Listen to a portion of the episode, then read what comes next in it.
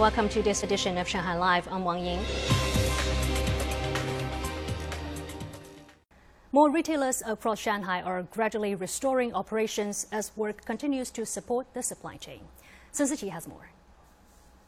At 10 a.m. this morning, a truck carrying goods from Zhejiang province arrived at this retailer's warehouse in Huangpu district. After being unloaded, the truck will return to a transfer station outside the city. I only deliver the goods. I don't get out of the truck when staff load and unload it. Previously, truckers returning to other regions were required to quarantine, but local governments in neighboring provinces have introduced workarounds to facilitate deliveries to Shanghai while reducing the risk of Omicron spreading. Officials issue special passes for truckers, and now they don't need to be quarantined for 14 days after they return. They will stay in the transfer station in Jiashan and will have no contact with anyone in Shanghai. I make one or two trips a day to Shanghai. Retailers like CR Vanguard have already benefited. The company now receives 30 truckloads a day, carrying a total of around 200 tons of goods. We now receive 50% more rice products and 100% more instant noodles. We're now working to restore the supply of fresh foods. The company also says 28 of its stores in the city have reopened and customers can order online. About 600 of its 2,000 employees are back to work in stores. Helping more lockdown staff return to work while complying with pandemic protocols remains a priority, the manager says. Live. To get businesses back on track while still implementing strict epidemic prevention measures, Shanghai has launched a white list prioritizing the first companies to resume production and operation. Shanghai's lockdown has been going on for weeks now, and that has brought plenty of challenges to manufacturing companies, like those that make automobiles. Zhang Shixuan has more.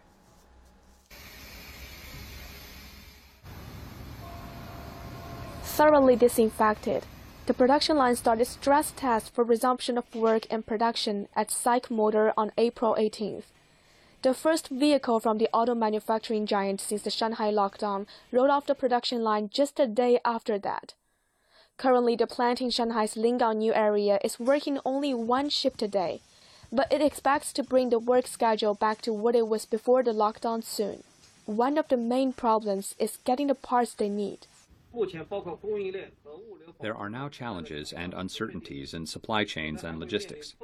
We are trying our best to coordinate our resources to get the channels operating smoothly so as to get things going without delay. So far, the company has contacted almost 400 suppliers and gotten a full picture of their capacity, storage, and raw material situation. The auto industry can't get back into reliable production without their support.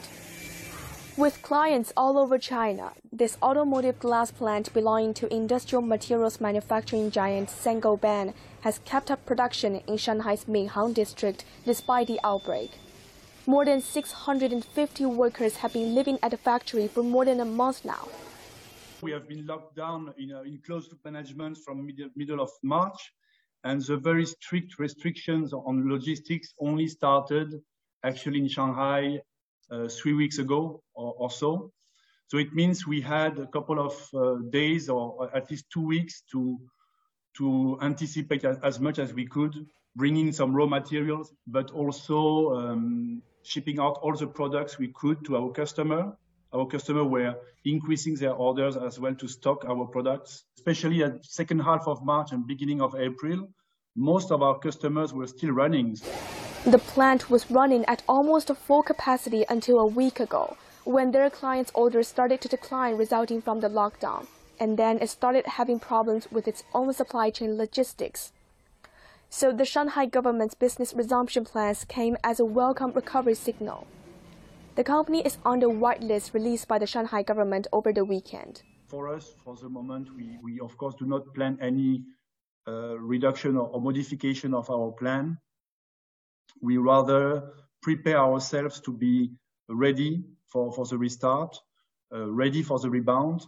Our customers are, are, informing us what will be the exact pickup on daily basis. Uh, and now we can we can see that in the coming days, uh, progressively the, the, orders are, are, are going from zero to sometimes 60, 70% of the nominal order.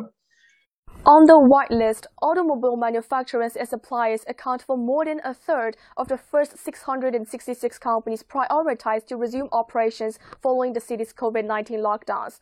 But experts warn that more companies should be allowed and encouraged to get back to work soon, and that the industry requires coordinated support to fix supply chain problems lot of suppliers are still underwater, like tier two, tier three suppliers, and even their C OEM do not know they are existing. So this will impact, still impact the production. The entire nation, not the Shanghai government, need to collaboration to secure the logistics. We need to have a mechanism to ensure all the plant, not only big plant, but also small plant can pack, come back to work. Zhang points out that if the small companies cannot get back into production, then the big companies can't either. And that all local governments should be doing their best to restore confidence among businesses and investors. 张诗璇，上海 Live。 In order to help Shanghai in this battle against COVID 19, some foreign companies with operations in Shanghai, such as GE Healthcare, Mitsubishi Corporation, Mitsui Sumitomo Insurance, NX Group, and many more, have been donating money and goods. Li Shuren has more. Items and other forms of assistance have been donated by foreign firms in Shanghai. HSBC Group donated more than 49,000 pieces of personal protection equipment and nearly 1,900 boxes of daily necessities to community workers and medical staff in seven districts and five quarantine hospitals, benefiting more than 100,000 individuals. HSBC's Shanghai subsidiaries also donated a total of 2 million yuan, part of which has been used to purchase 20 oximeters for hospitals. To care for the elderly and children, Manulife Sinochem Insurance donated 1 million yuan to the Shanghai Charity Foundation. Some of the money has been used to purchase more than 200 air sterilizers, which were immediately distributed to hospitals and nursing homes around the city. Many foreign firms are also offering support to residents during the lockdown. Swire Coca Cola's Shanghai subsidiary donated 240,000 bottles of beverages to communities, colleges, and hospitals citywide, as well as 2 million yuan to support frontline medical staff. CP Group donated 1 million eggs worth 2.5 million yuan to college students and frontline medical staff in Pudong New area and Danone's subsidiary Nutricia transported more than 600 boxes of baby formula into the city to support pediatric hospitals. Shuren, Shanghai Live.